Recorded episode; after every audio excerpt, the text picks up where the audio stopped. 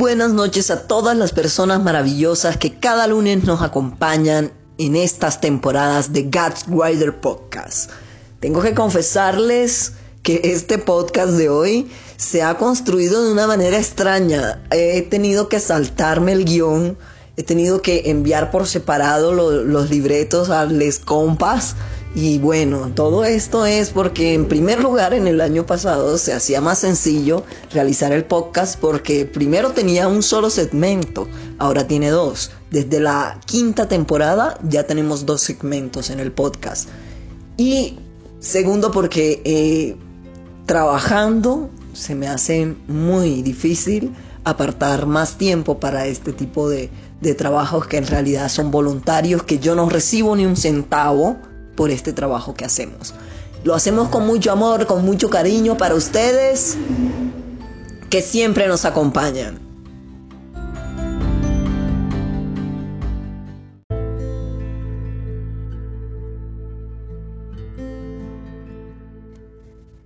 Les habla Valentino Enrique Ramos como siempre con la mejor actitud y energía para acompañarles esta noche de lunes con unos temas que son bastante interesantes. Les cuento que Vino hace poco de, Barranquilla una amiga aquí a la capital de Colombia, a Bogotá, y por ahí chateamos un rato, me dijo, te quiero visitar, y yo le dije, ven, uh". y le dije, ven y haces el podcast conmigo. Así que va a estar con nosotros esta noche.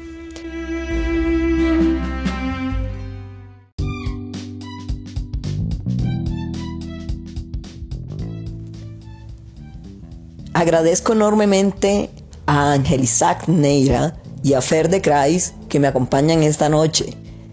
Ángel nos trae una reflexión muy chévere acerca de la fidelidad y la lealtad. Hay que separar estos conceptos porque prácticamente le damos el mismo significado, pero no es así, no lo tienen. Y la lealtad para mí es más, es más indispensable, es primordial. No sé cuál sea más para ustedes, pero para mí lo es la lealtad y lo considero todo un hecho. Por eso queríamos compartir esta reflexión, porque además dentro de toda esta temporada vamos a estar hablando de los cachos y además que vamos a estar hablando del carnaval. Vamos a aterrizar en el hecho de que en carnavales lo que es cacho corrido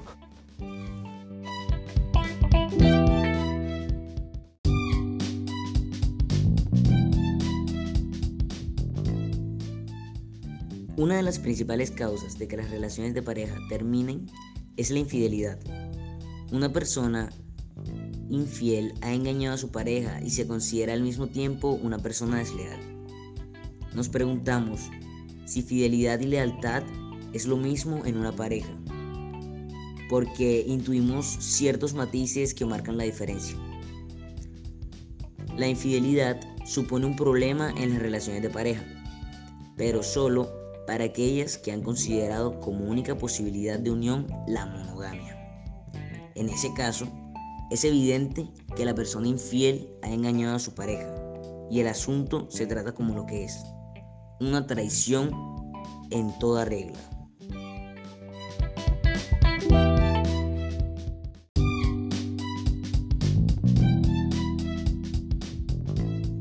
Sin embargo, es el propio concepto de pareja monogámica el que equipara la fidelidad y la lealtad. Porque en realidad se puede ser infiel sin ser desleal a tu pareja. La lealtad en la pareja no es sinónimo de fidelidad, sino que tiene más que ver con el apoyo incondicional que prestas a tu pareja y con mantener el compromiso que has adquirido con ella.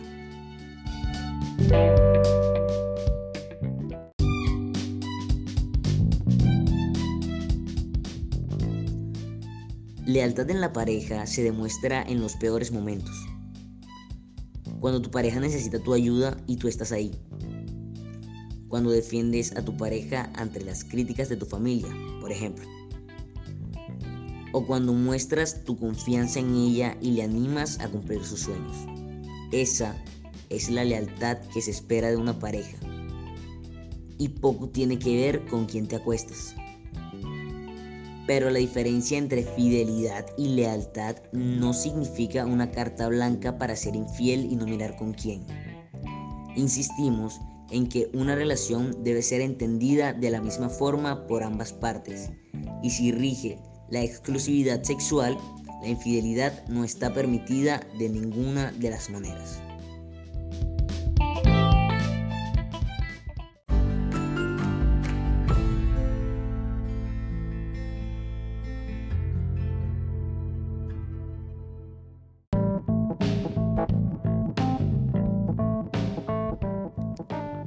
Milu vino a mi casa y nos fuimos al parque a terminar de construir el podcast.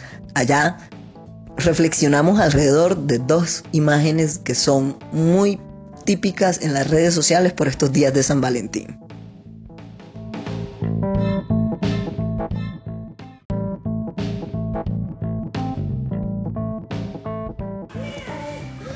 Muy buenas noches a todas las personas maravillosas que nos escuchan, cada lunes en este el canal de podcast más diverso del planeta Tierra. Hoy tengo a una amiga invitada de Barranquilla, se vino para acá, para Bogotá. Estamos en un parque y ella me va a comentar qué piensa de la primera imagen. Pues que el chico le pidió matrimonio a su novia y ella al parecer le dijo que no. Él quedó muy triste, desolado, quedó sin alientos, quedó ahí tendido en el piso con el anillo, completamente con el corazón roto. Muy triste. A esa figura le llaman soldados caídos. ¿Tú qué piensas de que esa sea la, la forma en que se le califique a un hombre que, entre comillas, perdió la dignidad pidiéndole matrimonio o pidiéndole que sea mi novia a una mujer y, y lo deja ahí plantado frente a todo el mundo? Bueno, yo pienso pues, como a veces entre los mismos hombres se dicen que al pedirle matrimonio a una chica ya se van a echar la soga al cuello. Ya, entonces a la chica al verle dicho que no, supongo que él se sintió burlado. Ahora pues su grupo de amigos se burlarán de él porque le dijeron que no. Una de las temáticas que más les afecta a los hombres es el hecho de que entre la masculinidad que se construye crean ese mismo escenario en el que ellos mismos se autoflagelan y pasan este tipo de situaciones. El sentirse derrotado viene más que todo de la misma masculinidad que se construye alrededor de los círculos sociales, de los círculos de amigos y de los círculos de parientes con los que vamos creciendo y con los que nos vamos formando.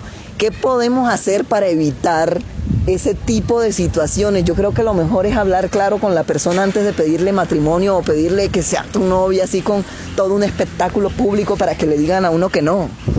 No, sí, eso debe ser algo muy terrible, pero ante todo, el que va a hacer la propuesta tiene que estar completamente seguro de que su pareja sí desea pasar el resto de su vida con él, porque si no, se arriesga a recibir una respuesta negativa. ya venimos con más.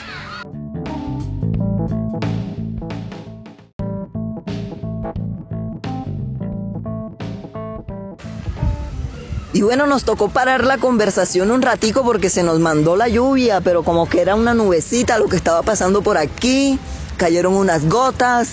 Y bueno, aquí seguimos en el parque, está mi amiga por acá, pero no te has presentado. Mucho gusto, me llamo Milu.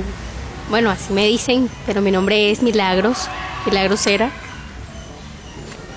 Bueno, y estamos conversando acerca de dos imágenes que andan circulando en redes sociales, dos de las imágenes más populares del 14 de febrero, del día de San Valentín. Una es la del señor con el anillo pidiéndole matrimonio a su novia alrededor de muchas personas en un centro comercial haciendo el otro porque la novia se le juegue. Y la otra, la otra, Milu nos va a explicar de qué se trata la otra imagen. La otra se trata de el por qué las personas piensan que no pueden atraer el amor. De eso se trata, refleja, refleja el rostro de un hombre completamente serio, eh, como con amargura. Isaac Newton, Isaac Newton, viendo cómo no atraes a nadie. Existen personas que realmente piensan que no son capaces de encontrar el amor o que piensan que realmente nunca van a atraer a nadie. Esto es algo real y creo que parte más de la autoestima. Milu, ¿tú qué crees? ¿Por qué existen personas que piensan que nunca van a encontrar el amor? Pues existen varios factores para eso. El primero, porque no se aman a ellas mismas y piensan que como ellas no se quieren, nadie más las puede querer. Y el segundo, pues porque en su afán de encontrar a una persona, en vez de dejar que las cosas fluyan y la persona llegue por sí sola, lo que hacen es que literal corretean a las personas y las personas huyen, entonces quedan como que nadie no puede atraer a nadie. Claro, ¿quién no va a huir si cuando tú estás ahí insistente, insistente y la persona no quiere eso ya empieza a ser acoso y las personas huyen del acoso, obviamente. Entonces, pues básicamente alrededor de, del tema de, del primer tema, que es el, el que nos dejen plantado, yo pienso que es importante que antes de tomar una decisión de esas y de proponerle una decisión de esa magnitud a una persona, creo que es importante que tengamos claro a dónde va la relación y para eso la conversación con la otra persona es muy importante, tener claro cuáles son sus sentimientos, cuál es el norte de cada uno. Porque también vivir esa experiencia ahí en público, uy, eso es como feo. Eso no solo es el oso, ese es el oso polar, el oso yogi, todos los osos. Y no solamente por el oso, es más que todo por uno mismo. ¿Sí? Porque no, puede, no puedes construir ilusiones por tu propia cuenta. Tienes siempre que tener en cuenta a la otra persona. La otra persona piensa, siente por su propia cuenta. Es la voluntad de la otra persona, no la voluntad tuya exclusivamente. También es un error de los hombres pensar que las mujeres siempre les van a aceptar todo. Bueno, yo estoy completamente de acuerdo en esa última parte. Algunos hombres, por su machismo, no, que como yo soy el hombre, yo la tengo matada, la tengo enamorada, ella nunca me va a decir que no a nada, ella va a hacer todo lo que yo le pida. Lo que ellos no saben es que nosotras las mujeres tenemos ese sexto sentido, esa siempre persuadimos cuando una persona es sincera con nosotras, es real. Entonces uno a veces está en una relación pero uno sabe y siente que no puede avanzar hasta cierto punto con esa persona por el miedo al fracaso, al sufrimiento o por algún historial mujeriego, por así decirlo, que tenga esa persona. Y bueno, con respecto al historial mujeriego, en el episodio anterior estuvimos hablando de los cachos.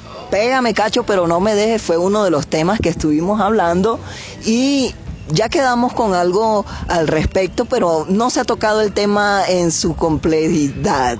Entonces, creo que para la próxima semana, en el próximo episodio, vamos a ampliar un poco el tema de la fidelidad, de la lealtad. Este segmento ya trae de por sí una reflexión que nuestro querido Ángel Isaac nos comparte el día de hoy, pero nos vamos a profundizar en este tema en el próximo episodio. Muchísimas gracias a todos por escucharnos. Muchos besos.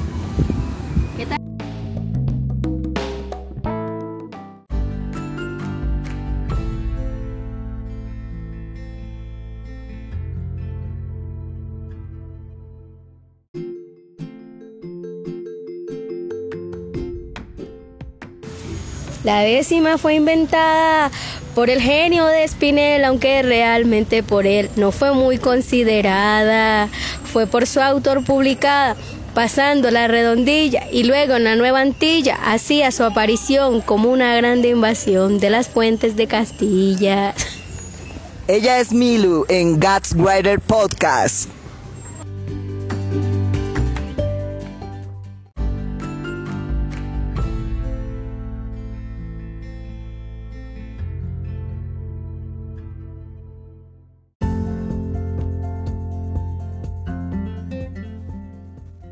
Fer de nos va a hablar de las letanías, va a hablar un poco a cómo fue que llegó esta tradición al carnaval de Barranquilla y cómo fue el origen de esa, de, esa construcción literaria, porque eso es un, es un verso, es, un, es una poesía pero es una burla al mismo tiempo. Entonces, vamos a escuchar a Fer de Kreis.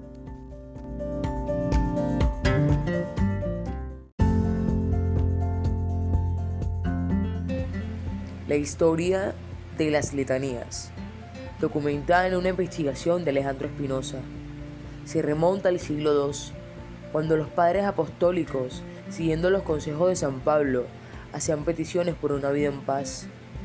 Luego, en el siglo VII, surgen las letanías laurentanas en honor a la Virgen María. El Papa Sixto V las aprobó en 1587 para toda la iglesia. Luego no hay información documentada de cómo llegaron hasta el carnaval de Barranquilla. Algunos investigadores, como Ariel Castillo, mencionan que en una manifestación similar a las letanías del carnaval fueron los goliardos, un movimiento que surgió en el siglo VIII en algunos países de Europa, entre ellos España, comandando como clérigos que escribían poesía satírica en latín en contra de la iglesia. Luego, con la colonización de los españoles en América y esa mezcla de culturas, estas manifestaciones se habrían hecho popular en Ciénaga, Magdalena.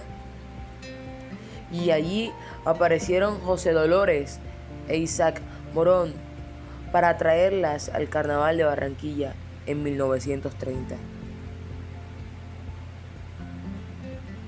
Orlando Barrios ha contado muchas veces el origen de la agrupación que hoy, a sus 70 años, dirige. Recuerda que esa historia sobrevivió a nuestros tiempos de forma oral, de generación en generación.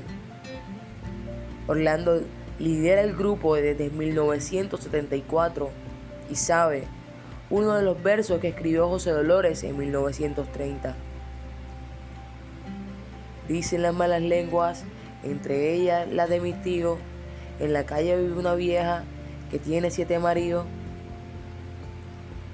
Las letanías, dijo Orlando en alguna ocasión, son como una, como una mentada de madre e insulto a la madre en forma de verso. Aún así, en esta época casi nadie se, se enoja con las letanías.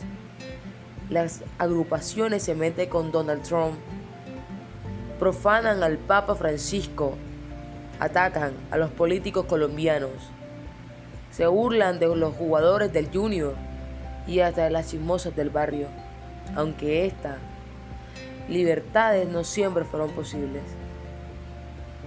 Solo desde 1978 las letanías fueron aceptadas oficialmente en las actividades del carnaval.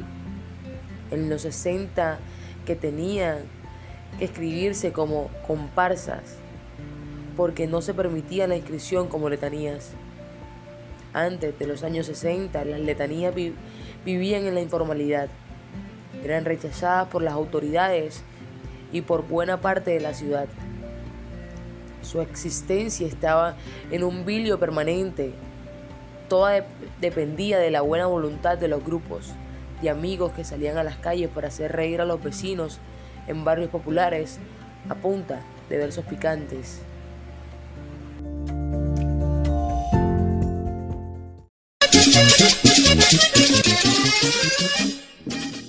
Hoy venimos a presentar una queja a todos los presentes. Tocó hacerle en modo carnaval para ver si la gente entiende. Es tremenda la situación, escucha con atención. Bellas Artes se está desbaratando, las autoridades no hacen nada, los estudiantes están protestando y la gobernadora anda encerrada. De su casa no se mueve, tiene COVID-19.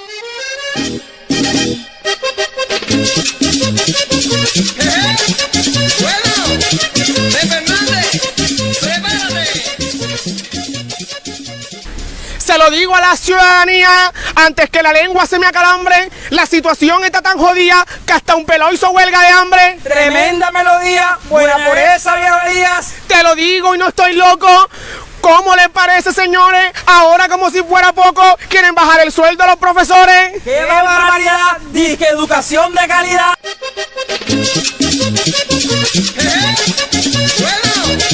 se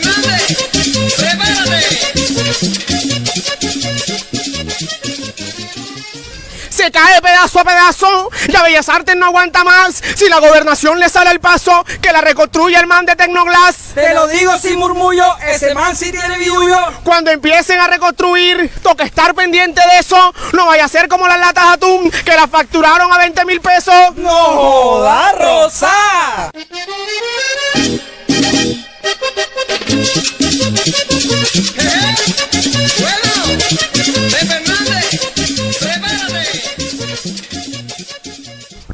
Los pilares de esta ciudad deben ser el arte y la cultura. Aquí cogen lo que es de calidad y lo van tirando a la basura. Eso es Barranquilla, puro cemento y varilla. A la comunidad estudiantil, escuche bien lo que le digo. Vamos todos a resistir. No dejemos a Bellas Artes en el olvido.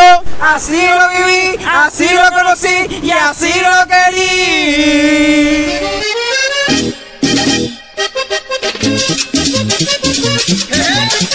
Para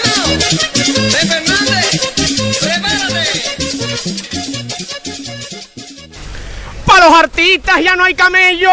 El panorama está bien oscuro. La vaina está maluca para mí, para ellos. Me va a tocar empeñar. el- No, no, no, no, sin vulgaridad. Y ya vamos terminando. Nos abrimos en bandada. Cuidado cuando vayas caminando. No te explote cerca una granada. Que peligro una explosión o una atracación. Amén.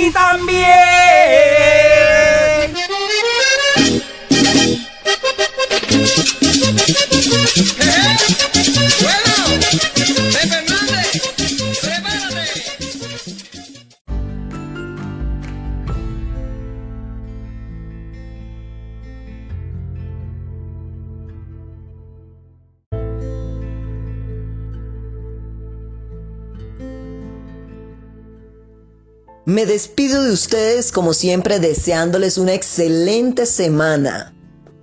Recuerden quererse mucho. Por cierto, la palabra clave de esta noche es propio. Esta es la palabra clave para el concurso de Binders que tiene el canal de podcast God's Writer apoyando el emprendimiento de los chicos trans de Androsia Shop. Recuerden que la palabra clave es propio. Mucha fuerza, mucha resistencia, les quiero mucho, les abrazo con todo el corazón. Miau, miau.